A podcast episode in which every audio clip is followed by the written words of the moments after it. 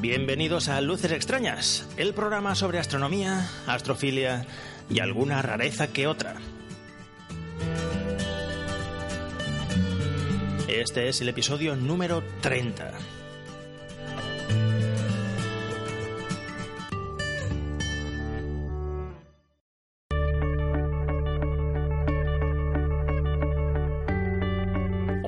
Yo soy Néstor y esto es Luces Extrañas, un programa en el que se comparten las experiencias de un aficionado a la astronomía visual a pie de telescopio.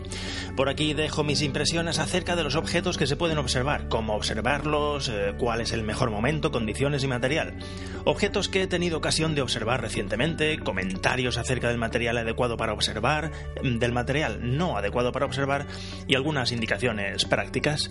No es un programa sobre ciencia, astrofísica o ciencias espaciales, es un programa sobre la astronomía que tú puedes practicar cuando sales a observar con tu telescopio o tus prismáticos, en la que yo tengo algún tipo de experiencia y sobre la que puedo hablar con algún conocimiento. La astronomía observacional, la astronomía visual, en definitiva. Aquí se tratará sobre todo de la práctica, también del material y técnicas para observar el cielo estrellado con nuestros propios ojos, recibiendo directamente en nuestra retina los fotones que un día partieron de unos astros más o menos remotos y que ahora nos llegan a través de nuestros telescopios o prismáticos. Vaya, vaya, más de dos mesazos. Ha pasado bastante más tiempo del que en un principio creía que iba a pasar desde el anterior episodio. Estoy con sequía astronómica, sequía observacional y, sequía podcasteril y bueno, ¿para qué negarlo? Lo que no voy a hacer es lamentarme en público ni contaros rollos que no importan a nadie. Hay épocas de mucha actividad y épocas de poca actividad, de muy poca actividad. Hay que adaptarse y punto. Aunque no os he ofrecido nada nuevo durante este tiempo, la respuesta por vuestra parte no ha tenido pausa y me habéis seguido enviando comentarios, me gustas en iVoox y algunas preguntas, sobre todo por correo como si no hubiese parado de grabar. Así que, gracias. Aunque hay podcast específicos sobre oculares y también hay programa específico o varios eh, relativos a tipos de telescopio y ópticas, las preguntas más frecuentes, más recurrentes, han sido precisamente sobre esto, sobre el material. Y no me entendáis mal, respondo a esas preguntas muy gustosamente y lo seguiré haciendo. Cuando uno tiene en mente hacer un desembolso económico, bien para adquirir un telescopio, un ocular o un juego de oculares eh, u otro tipo de accesorio, se debe cercionar de los detalles, principalmente de los conceptos básicos y, y posteriormente saber cuáles son las preferencias observacionales o hábitos que como observador o potencial observador uno tiene de modo que, bienvenidas las consultas. Una cosa sí advierto, no, no soy nada preciso en cuanto a recomendar marcas o modelos específicos. Y esto no es por falta de compromiso o por no hacer publicidad, ni mucho menos. Es, es porque la cantidad de oferta, la cantidad de marcas, la cantidad de modelos es lo suficientemente alta como para que yo no tenga experiencia directa con la inmensa mayoría de ellas. De modo que muchas veces no pueda, no puedo hablar de, de experiencia propia eh, en un modelo concreto de telescopio o de ocular o de filtro ahí no me mojo demasiado, vaya. No es que me niegue a mencionar modelos concretos, sino que me limito a nombrar las características a buscar en un determinado material, un, determinado accesorio, según el caso. Luego, y partiendo de esa base, de unos mínimos, ya va uno y en función de su, de su presupuesto ya elige un modelo u otro, una marca u otra. También hay alguna que otra pregunta sobre la observación en sí, sobre magnitudes, objetos, constelaciones, eh, cúmulos de galaxias, pero son minoría. Y esto es así porque, nada, supongo que ese tipo de información se puede encontrar fácilmente haciendo una búsqueda rápida en Internet. Y las dudas relativas a material son más complicadas de resolver rápidamente porque dependen de muchísimos factores, tales como la pretensión del usuario, sus hábitos, sus experiencias, el lugar desde el, desde el que practica, sus gustos, vamos, todas esas cosas que, que os he dicho muchas veces. Aunque me niego en redondo a hacer una serie de capítulos con conceptos básicos o teóricos del tipo qué es una estrella, qué es una nebulosa planetaria, qué planetas hay en el sistema solar, etcétera, ya que cada uno puede encontrar esa información muy rápidamente, sí que es posible que vaya recopilando dudas que erróneamente yo supongo que están sabidas y luego juntarlas y resolverlas en un podcast específico. Son conceptos que no suelen estar presentes en el día a día, pero son sencillos, fácilmente explicables y que una vez sabidos pues eh, no entrañan ningún misterio. Qué sé yo, pueden ser cosas tales como la magnitud aparente, las distancias angulares entre objetos o el tamaño de los mismos y, cosas por el estilo. Este pensamiento me viene porque también he recibido algún mensaje de personas diciéndome que no se enteraban demasiado de lo que contaba en el podcast, que se perdían en esos detalles. Y bueno, mi opinión es que no voy a cambiar la temática del podcast para adaptarla a quienes parten de cero. El podcast va a seguir siendo principalmente en directo a pie de telescopio y principalmente también orientado a quienes sean aficionados a la astronomía visual o a quienes pretendan lanzarse a ello en breve.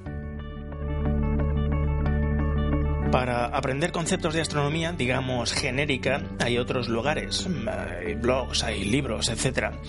Aún así, de cuando en cuando haré altos en el camino explicando cosas que en un principio puedan sonar desconocidas.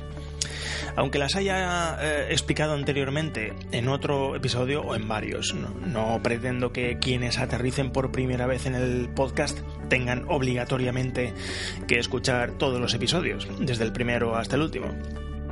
De modo que para conseguir ese equilibrio, estoy abierto a responder preguntas sobre cosas que creáis que no quedan claras en los episodios. El correo electrónico se presta bastante bien a ello, aunque también tenéis el Twitter y los comentarios en iVoox. Dicho todo lo anterior, he pensado que las preguntas o consultas que me remitís las puedo poner aquí en un episodio del podcast, en, en abierto para los demás. Y así lo ponemos todo en común. Este episodio, que no sé qué duración terminará teniendo, va a basarse en comentar preguntas que me habéis venido haciendo a lo largo de este tiempo. Es el episodio número 30 y me parece un número bastante redondo como para ser diferente a los demás. El más oportuno para hacer esto. No estaría mal hacerlo en todos o la mayoría de los episodios que acaben en cero. Ah, y, tranquilos aquellos que me hicieron preguntas en su día porque no voy a revelar sus nombres. Es más, como la mayoría de preguntas se repiten en mayor o menor medida, pongo aquí una pregunta promedio que realmente no me ha hecho nadie y, la respondo. ¿Vamos allá? Pues esperad un segundo, que voy a poner una promo.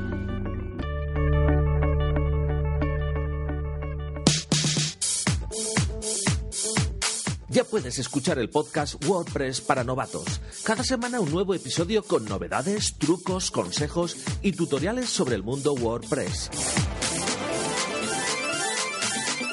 Encuéntralo en iBox, iTunes y en wpnovatos.com con Juanma Aranda.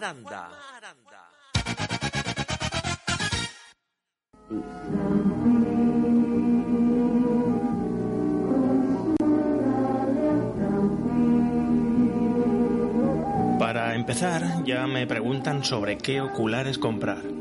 Me dicen, dadas estas fechas, me gustaría mejorar algo los oculares para mi teles, para mi telescopio, y no quisiera hacerlo sin antes consultar alguna opinión o consejo. Serían para un tubo, para un telescopio Newton de 200 a f6 en base Dobson y quisiera aprovechar la posibilidad de usar oculares de 2 pulgadas. ¿Vale la pena entrar en las dos pulgadas? Si es así, ¿qué marcas y tamaños aconsejas? Me interesa sobre todo la relación calidad-precio, ya que, como dices, el dinero está para cosas importantes. Esto es una afición y el gasto en cachivaches hay que optimizarlo al máximo.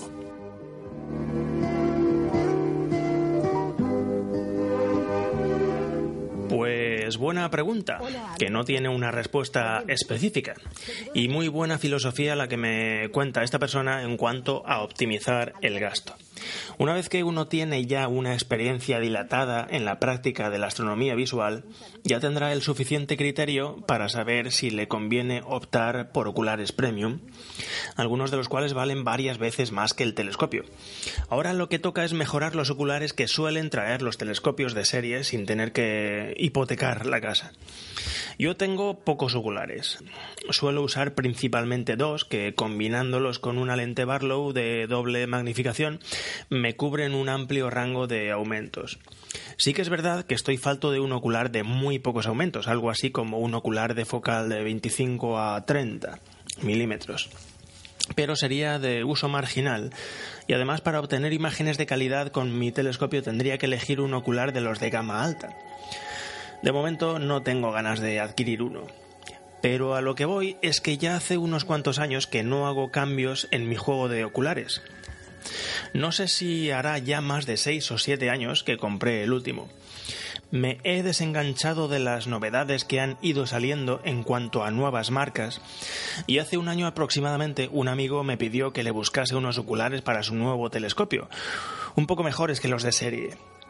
Bueno, pues en las búsquedas que hice para ver cosas eh, nuevas que había, me quedé ojiplático de la oferta que hay hoy en día no solo marcas nuevas que antes ni siquiera existían, sino de líneas enteras de oculares en cada una de esas marcas. Oculares planetarios para altos aumentos, PLOS con sus 50 eh, grados de campo aparente. Eh, oculares de campo amplio, de supercampo amplio, de megacampo amplio, qué sé yo, cuántas cosas. Una barbaridad además de William Optics y sus diferentes encarnaciones bajo diferentes marcas, está Skywatcher, está GSO, la marca TS, es Telescope Service, que tiene todos los tipos de ocular que le puedas pedir, Omegon también, más de lo mismo, etcétera. Mi idea inicial era oculares de la serie Hyperion, de la marca Baader por su conocida buenísima relación calidad-precio, pero luego descubrí que existen clones de esos oculares bajo la marca TS o bajo otras marcas, de modo que, como casi siempre, lo que uno debe tener claro es las características que busca y después inclinarse por una marca u otra en función de si le cuestan 15 euros más o 20 euros menos. Si los tienen en tu tienda de confianza o si están muy extendidos y la gente que los posee tienen buena opinión de ellos. Tomamos como referencia el Hyperion de Bader, aunque, repito otra vez, existen oculares equivalentes de otras marcas. Tienen un rango bastante generoso de focales entre las que elegir y no distorsionan mucho en bordes con telescopios cortos. Como son casi todos eh, los Newton, vamos, cortos. El del ejemplo de la pregunta es un Newton a f6, ¿no? Así que la imagen será mejor todavía que puesto en un telescopio f5 o f4. Teniendo en cuenta que el telescopio es manual, es preferible un campo aparente amplio. Yo no optaría por nada inferior a 65 grados de campo aparente. Y los Hyperion ya tienen 68, por lo que son suficientes para hacer búsquedas y después seguir el objeto en el cielo durante un tiempo, que transite de un lado a otro del campo del ocular. Esto en los telescopios que no tienen seguimiento, como este, es particularmente importante. Siguiente tema de la consulta. ¿Vale la pena meterse en dos pulgadas? Pues sí, vale la pena. Lo que ocurre es que las dos pulgadas no significan mayor calidad en un ocular con respecto a uno de pulgada y cuarto. Simplemente es necesario pasarte a las dos pulgadas cuando quieres un ocular de poco aumento, gran campo, conservando un campo aparente amplio. En el caso de los Hyperion, los 68 grados de los que hablábamos hace un momento. El ejemplo que suelo poner siempre es el siguiente. Tenía la respuesta ya escrita desde hace tiempo. Si optas por una colección de oculares PLOS, que por definición tienen 50 grados, algún fabricante los hace de 52, 50 grados de campo aparente, y decides tener todo el juego en pulgada y cuarto, cuando llegues al ocular de 40 milímetros, el campo aparente ya no puede ser de 50, es de menos, no sé si son 35 grados, una cosa así. Las lentes capaces de ofrecerte mucho campo real y mucho campo aparente no caben en un barrilete de pulgada y cuarto. Si quieres esa focal con el campo aparente propio de un plus, el, barrilete debe pasar a ser de 2 pulgadas obligatoriamente. Y lo mismo pasa con otros tipos de oculares. Llega un momento en que una determinada focal, si el fabricante quiere conservar el eh, campo aparente de toda la serie, debe pasarse de pulgada y cuarto a las 2 pulgadas. Es una necesidad óptica, no un tema de cuanto más gordo mejor. En el caso de los Hyperion que nos ocupa, esto no hay que tenerlo muy en cuenta porque tienen un diseño muy particular en el que están presentes las dos medidas estándar, 1,25 y 2 pulgadas. Nada de que preocuparse, pues. Los 68 grados de campo aparente estarán presentes en todas las focales de esta serie. No me quiero extender eh, innecesariamente, es solamente decir que en el mercado hay algunos oculares de 15 milímetros, de algunas marcas, digamos, blancas, en 2 pulgadas, porque hay gente eh, que cree que por el hecho de ser grandes son mejores, pero es una auténtica pérdida de dinero. Pasando al tema de qué focales elegir, lo que te proporcionaría los aumentos en tu telescopio, pues ahí es cada uno el que decide. Hay gente que se apaña bien con dos oculares y una Barlow, y otros que tienen toda la serie de un determinado ocular. Eh, yo lo que diría es que primero nos fijemos en los extremos. Elegir un ocular que proporcione muchos aumentos para aprovechar el telescopio en planetaria, las noches de Boensing, Ojo, porque aquí también vale la combinación ocular más Barlow. El cielo siempre manda y en la mayoría de ocasiones eh, pues nos impide usar una cantidad alta de aumentos. Para no tener en el maletín de oculares un ocular para planetaria que usemos de uvas a peras, me parece inteligente optar por un ocular de más focal que combinado con una Barlow nos dé la cantidad de aumentos a usar en planetaria que pretendemos. Luego tenemos el otro extremo. Tenemos la posibilidad de elegir un ocular que nos proporcione muy pocos aumentos, que abarque la mayor área posible de cielo. Para ello hay un límite, hay que tener cuidado de que el ocular puesto en tu telescopio no saque una pupila de salida de más de 6 o 7 milímetros, ya que sería desperdiciar capacidad recolectora del telescopio.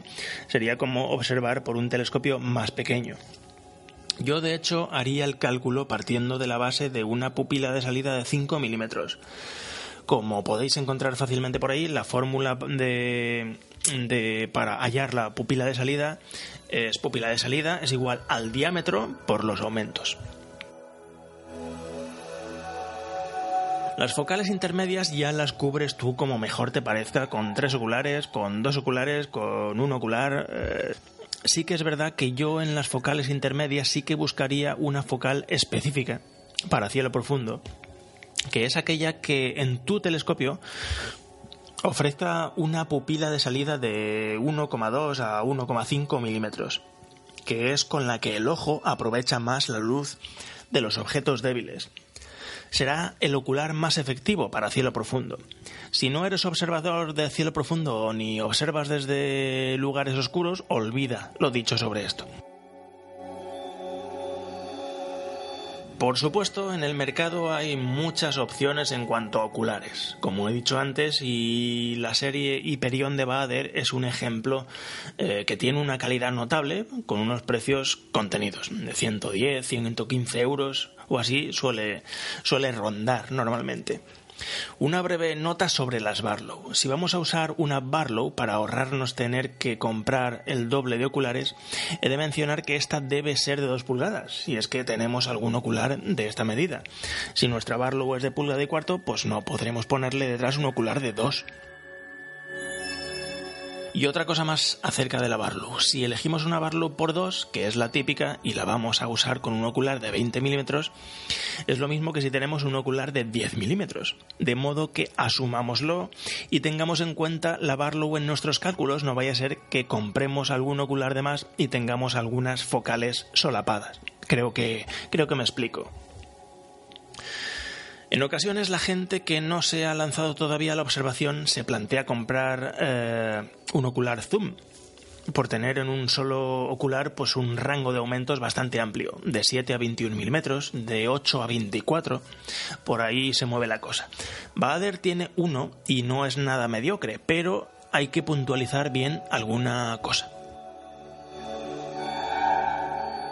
Por una parte, por debajo solo llega a los 8 milímetros, cosa que se queda bastante lejos de lo que uno busca para altos aumentos, para planetaria, vamos. Por otra, en el otro extremo tenemos que solo llega a 24 milímetros, por lo que tampoco llega a esa necesidad que mencionábamos antes del ocular de mínimo aumento para abarcar grandes proporciones de cielo. Y una tercera cosa a tener en cuenta es la propia naturaleza del funcionamiento de los oculares zoom. Y es que conforme vamos variando el aumento, va variando también la apertura de la ventana por la que observamos. Vamos, que el campo aparente es variable y por supuesto menos generoso que en un ocular no zoom. Y si no tenemos seguimiento, pues un campo aparentemente generoso es un avance en comodidad muy a tener en cuenta. Cuando vamos reduciendo aumentos, el campo aparente también se reduce, lo que al menos a mí no me resulta del todo agradable pero que no se me entienda mal, es una opción muy válida si tienes seguimiento o si te dedicas a la astrofoto y solo observas ocasionalmente, por lo que en una pieza tienes muchos aumentos disponibles. Bueno, pues este pupurrí de preguntas en una sola es lo que tengo que decir hoy sobre el tema oculares. Si queréis más info general acerca de esto, os invito a que escuchéis el podcast número 8 en el que solo hablé de oculares.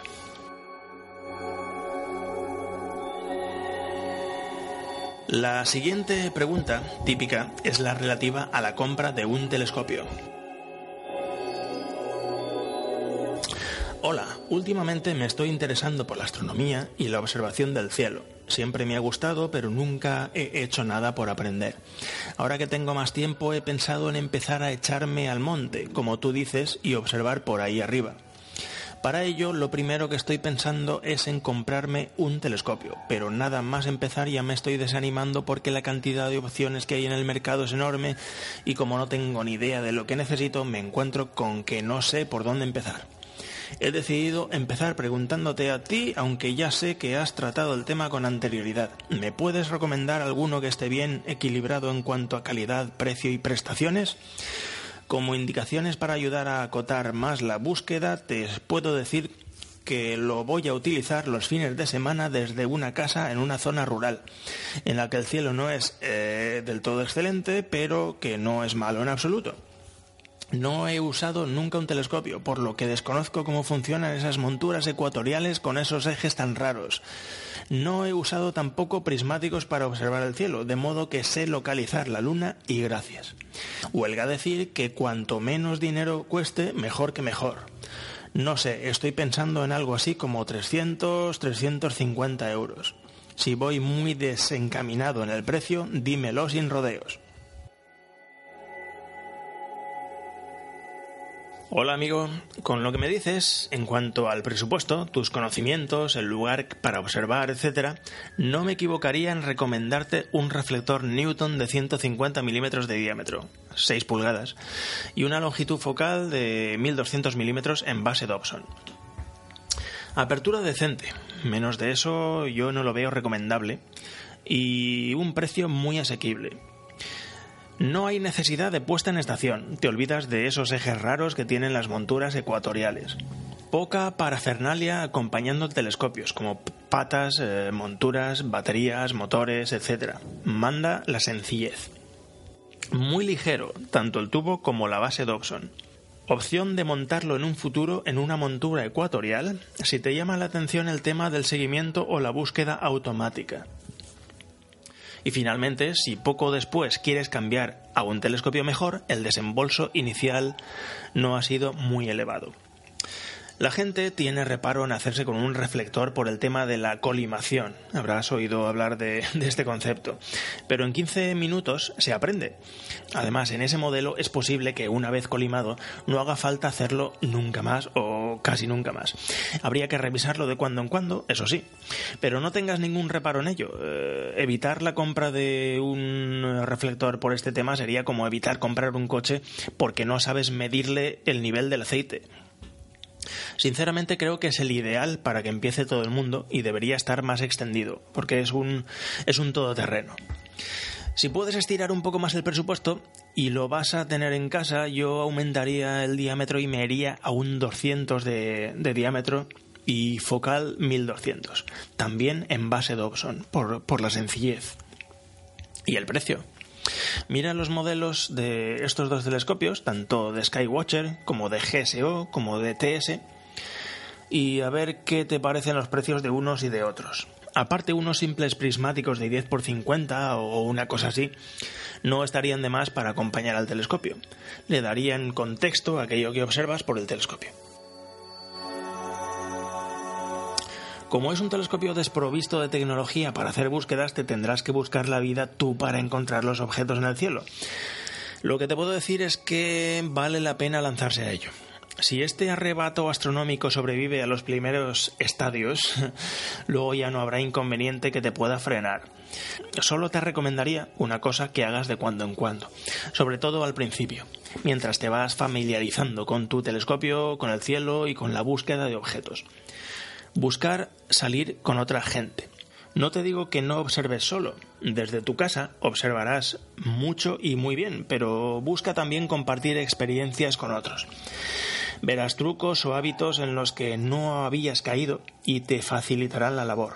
La curva de aprendizaje te resultará mucho más suave, mucho más llevadera si observas en compañía, aunque sea de cuando en cuando. En esto insisto mucho en los primeros episodios del podcast, principalmente en el episodio 1, en el 2 y, en el 6. Échales un vistazo. Así que suerte y coméntanos qué has hecho y cómo te ha ido. Hola, un amigo y yo nos hemos comprado un telescopio reflector de 200 milímetros de diámetro y 1000 de focal en montura ecuatorial. Bastante modesto porque no queremos gastar demasiado en principio y por el momento solo hemos podido ver la luna. Como estamos empezando nos faltan todavía muchas nociones y tal vez un curso de iniciación sería lo más adecuado. No sé si sabes de dónde puedo informarme acerca de estos cursos algún grupo de aficionados u otra forma de aprender a sacarle el máximo partido. También nos gustaría saber qué zonas son las mejores para observar. Somos del norte de España. Tenemos muchas ganas de observar Saturno, Júpiter, etcétera, pero de momento nos ha sido imposible. Es un peñazo andar con las ruedecitas para ir escaneando el cielo. Si lo sé, me lo compro con GoTo. Si tienes alguna recomendación para poder observar planetas y encontrar objetos más fácilmente, te lo agradecería. Para poder localizar hacia dónde apuntar, utilizamos el Skyview, un programa para teléfono y tablet, pero aún así me parece una tarea imposible. Una cosa que sí hemos hecho. Hemos colimado los espejos y alineado el telescopio con el buscador una satisfacción cuando lo conseguimos porque teníamos la impresión de que éramos muy torpes. Una última cuestión. ¿Cómo se limpian los espejos primario y secundario? Tienen bastante suciedad, nunca los hemos limpiado. Todas las noches escucho algún podcast tuyo y me doy cuenta a través de tus rituales a la hora de observar que estamos a años luz de llegar a ese nivel. Muchas gracias por adelantado, por tus respuestas y tu paciencia. Hola, pues muchas gracias por tu mensaje y encantado de que te guste el podcast. Habéis acertado a la primera. Un Newton 200 de un metro de focal es un telescopio con apertura aceptable, compacto y en una montura ecuatorial para hacer seguimiento, aunque sea dándole a la ruedecita. No estoy de acuerdo en que sea un telescopio modesto, es un señor telescopio. La Luna es inacabable con ese telescopio y además no es necesario buscar un lugar oscuro para observarla. Desde casa o algún lugar cercano a casa desde donde se pueda ver sin obstáculos, basta y sobra. Tres cuartos de lo mismo con los planetas, Júpiter y Saturno. Incluso algunos objetos brillantes como cúmulos abiertos y globulares, además de estrellas dobles, tampoco requerirán un entorno especial. Supongo que el hueso del telescopio, lo que cuesta más averiguar cómo funciona, es la montura ecuatorial. Es lo menos intuitivo en un principio. En cuanto a cursos de iniciación, bueno, pues en caso de teneros más cerca geográficamente os aconsejaría los que hacen por aquí, en la Asociación Valenciana de Astronomía. Pero no es el caso. La buena noticia es que hay asociaciones de aficionados a la astronomía por toda España, de modo que raro será que no haya una agrupación en la ciudad más cercana. Es, es cuestión de buscar. No sería mala idea contactar con ellos para ver si hacen salidas periódicas o cursos una cosa, hagan cursos o no hagan cursos, lo que sí es importante es que al juntaros con gente con esa misma afición y con experiencia en el manejo de telescopios, repito otra vez, os pueden enseñar en una salida de observación en un rato cómo manejar el telescopio, cómo apuntarlo, cómo alinear el buscador, usar los oculares para diferentes aumentos, etc. Es más efectivo que un curso. No obstante, si lo tienen, te animo a que hagas uno. La meteorología de la cornisa cantábrica, desde Galicia hasta Navarra, pues es muy diferente, por supuesto, a la de Valencia y Teruel, donde yo observo. Y os puede parecer imposible practicar la astronomía en un lugar donde escasean las noches despejadas. Sin embargo, fijándome en las costumbres de los aficionados de regiones como el Reino Unido, o Irlanda, o lugares similares, leyendo blogs extranjeros y revistas de otros países, pues veo que la filosofía es otra. Tienen el telescopio en casa y cuando se abre un claro en el cielo, mm, dos horas bastan y sobran, sacan el telescopio a su terraza o jardín trasero y, y no desaprovechan la ocasión. Créeme que así cunde mucho más que observaciones largas una vez al mes. No sé si en vuestro caso podéis hacerlo o tenéis muchas farolas cerca o qué, pero recuerda lo que te he dicho al principio de que los objetos brillantes del cielo no requieren buscar lugares de observación especiales.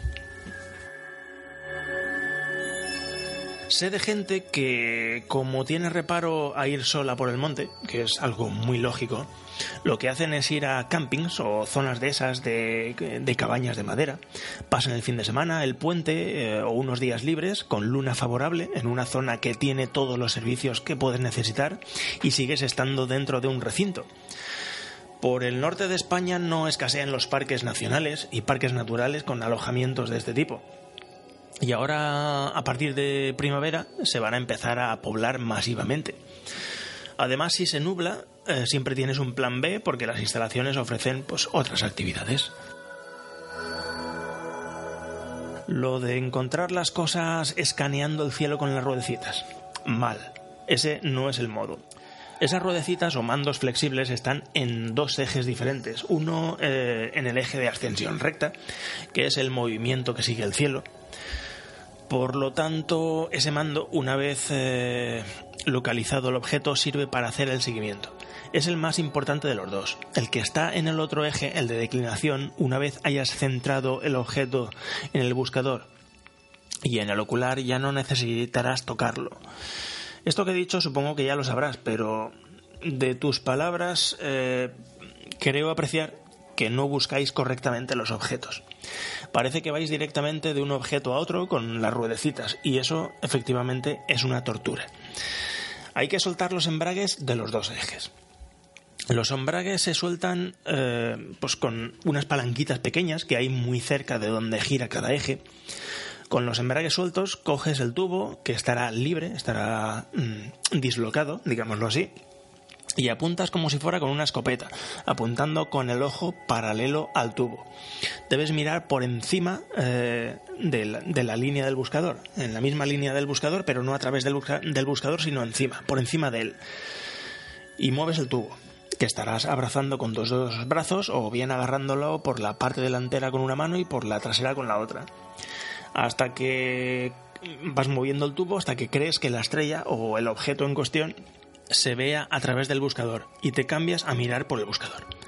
Basta con que esté en el campo del buscador. En ese momento hay que tener el pulso suficiente para conservar la posición de la estrella mientras aprietas con los dos embragues. O le dices a algún acompañante que te los accione. Con los dos ejes ya bloqueados, podemos ya usar los dos mandos flexibles, las ruedecitas, para llevar la estrella al centro del buscador, donde los dos hilos de la cruceta se unen.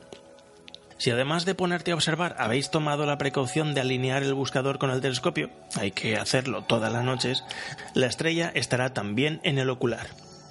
Ese proceso hay que repetirlo para todos los objetos que vayas a buscar en una noche, a no ser que esté muy muy próximo y con los bandos eh, puedas ir fácilmente de uno a otro. Ya sé que suena complicado, lo de mantener la estrella dentro del buscador mientras buscas a ciegas las palanquitas de los embragues, pues se parece más al malabarismo que a otra cosa, pero es mejor eso que ir de objeto en objeto con los mandos de ajuste fino. Ya lo verás. Yo pinté esas palanquitas de blanco en mi primera montura ecuatorial para poder encontrarlas más fácilmente de noche. Te decía que un Newton de 200 ya es un señor telescopio, no es de iniciación. Con esto os quiero decir que podéis aspirar a mucho con él. Lo de que esté computerizado o no ya es cuestión de gustos. A mí me parece que la diferencia de precio no compensa, pero siempre estáis a tiempo de cambiar la montura más adelante. Una cosa que tal vez no hayas tenido en cuenta es que puedes motorizar los ejes con un kit que venden para ello. No sé si cuesta unos 110 euros y puedes acoplar, eh, acoplarlo después, a posteriori. El proceso para localizar los objetos en el cielo sería el mismo que te he dicho antes, abrazando el tubo y soltando los embragues, pero el seguimiento eh, lo haría el telescopio solo y el ajuste lo harías accionando eh, los botones, dos para cada eje del mando. Tener seguimiento ayuda muchísimo. Eliminas todas las vibraciones que induces al darle a la ruedecita del seguimiento, lo que te permite concentrarte solo en observar y te deja una mano libre para poder, si quieres, dibujar lo que ves al ocular. Una, una actividad más que gratificante. Yo ahora mismo no tengo seguimiento en ningún telescopio y lo echo de menos. En cualquier caso, ahora mismo no es imprescindible que inviertas más dinero en accesorios. Tienes un telescopio muy capaz y yo ahora me centraría en la habilidad de localizar los objetos una vez que sabes dónde están en el cielo. La puesta en estación no es muy exigente haciendo astronomía visual, pero si tenéis alguna duda del proceso me volvéis a pegar un toque. Otra cosa, si habéis colimado los espejos, sois ya usuarios avanzados, en serio. Ahí se atasca mucha gente, así que enhorabuena. El programa del que me hablas, Skyview, debe ser uno de tantos programas que hay para teléfonos o tabletas. Todos hacen lo mismo y la mayoría lo hacen bien. Así que elige el que te muestre el cielo como más te guste porque lo que debes conseguir es entender que las estrellas que te muestra la pantalla se corresponden con las que tienes enfrente. Yo siempre he configurado todos los programas simuladores del cielo para que me muestre las líneas de las constelaciones, ya que si no las tengo me pierdo y no entiendo nada. Y además quito todos los demás dibujitos y tonterías, salvo los rótulos de los astros más importantes, las constelaciones, etc. Una vez localizas en el programa dónde está Saturno, por ejemplo, lo identificas en el cielo y lo buscas como te he dicho antes. Una vez localizado en un ocular de menos aumentos, lo centras y ya le pones los aumentos que consideres o de que dispongas. El asunto de limpiar el espejo. Los espejos de un telescopio no son como los de casa, que tienen la capa reflectante por detrás del vidrio, sino que esa capa la tienen sobre el vidrio. Esa capa reflectante está en la intemperie y, es muy sensible, por lo que hay que tocarla lo mínimo imprescindible. Solamente a la hora de limpiar un espejo nos podemos permitir tocar el aluminio superficial y aún así hay que hacerlo mm, con mucho cuidado. Hay que sumergir el espejo en agua, de modo que hay que quitar el espejo del tubo. Eh, en un Newton de 200 como el vuestro, pues no hay problema si sumerges el espejo con su celda y todo. Eh, bueno, pues eso, una palangana donde se pueda sumergir el espejo, aunque solamente sean unos milímetros. A esa agua previamente le podemos añadir algo de jabón, no es imprescindible, unas gotas, eh, tampoco debe de haber espuma abundante, ¿sabes? El jabón debe ser neutro, nada de fairy de ese verde ni sustancias que sean agresivas. La superficie del espejo se daña muy fácilmente. Sumergimos el espejo y ahora necesitamos unos algodones. Esos algodones servirán para frotar el espejo sumergido. O sea, el algodón sumergido mm, dentro del agua, todo sumergido, ¿vale? Pero hay que frotarlo con mucha delicadeza, sin presionar absolutamente nada. apenas con el peso del algodón sobre el aluminio. Usamos unos cuantos algodones. Cuando consideremos que ya está libre de suciedad, lo sacamos del agua y lo rociamos con agua limpia. Por esta zona de Valencia, el agua de los grifos tiene bastante residuo, de modo que para estos menesteres solemos comprar una botellita de, litro de agua destilada para quitar el agua jabonosa. Y así que, no quede un residuo al secarse el agua. En la zona de Madrid, por ejemplo, y alrededores tienen el agua muy limpia y se pueden permitir hacer esto con el agua del grifo sin ningún problema. Este paso lo hacemos con el espejo inclinado, casi vertical, para que el agua limpia arrastre las partículas de polvo y de jabón, si es el caso. Se deja reposar el espejo unos minutos en esa posición vertical, cuidado que no se caiga, sobre todo boca abajo, y ya solo quedarán unas gotas en la superficie, muy pocas al estar el espejo limpio y al ser agua destilada. Si queremos quitar las eh, últimas gotas o las, más, grandes, lo podemos hacer con la punta de una servilleta de cocina, de esas de papel absorbentes, y absorber gota por gota procurando no tocar la superficie, sino solamente la gota. Hay gente que utiliza peras de soplar de las usadas para, para limpiar teleobjetivos. Gente con espejos grandes eh, este último paso lo hacen con un secador de pelo, pero habría que asegurarse muy bien de que el secador y el ambiente estén limpios. No vaya a ser que después de limpiar el espejo lo llenemos de pelos o partículas de polvo del ambiente o, de, o del propio aparato. Queda prohibido, del todo prohibido, los compresores de aire. Todos eh, tienen un porcentaje de aceite en el aire y eso arruinaría la óptica. Así que olvidémonos de esos mecanismos.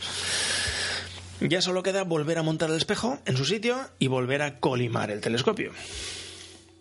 El espejo secundario, por pequeño, es más fácil y rápido de montar, pero desmontarlo implica que luego la colimación va a costar mucho más. Es mucho más difícil eh, colimar un secundario que un primario. Es una colimación nivel experto. De modo que si no tiene mucha suciedad y no suele tener, porque suelen estar boca abajo y guardados, vale la pena no tocarlo y bueno, pues eh, que alguien con experiencia le eche un vistazo y te muestre cómo se hace delante de ti. Al estar estos espejos siempre boca abajo, pues eso, eh, no, no se suelen depositar partículas de polvo como sí que lo hacen en el primario.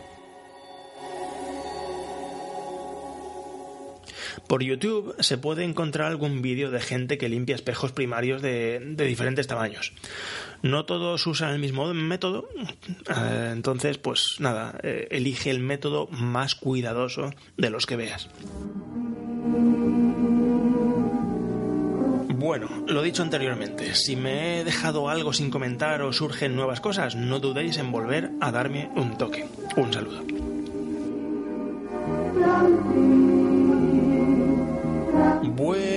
Pues voy a dejar aquí este consultorio a modo de Elena Francis, esta sesión de preguntas y respuestas. Algunas preguntas son reales y otras son, digamos, sintetizadas, pero son un buen promedio de las dudas que me han ido viniendo y me han venido llegando durante este tiempo.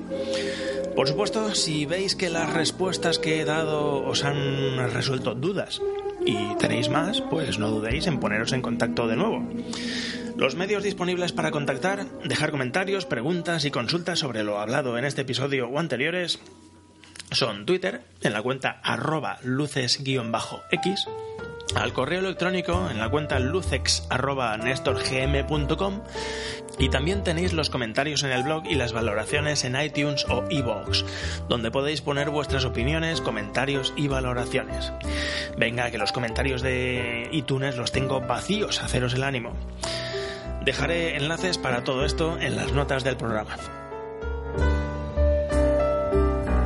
Gracias una vez más por haber dedicado vuestro valioso tiempo a escuchar el programa y... Nos vemos por ahí fuera.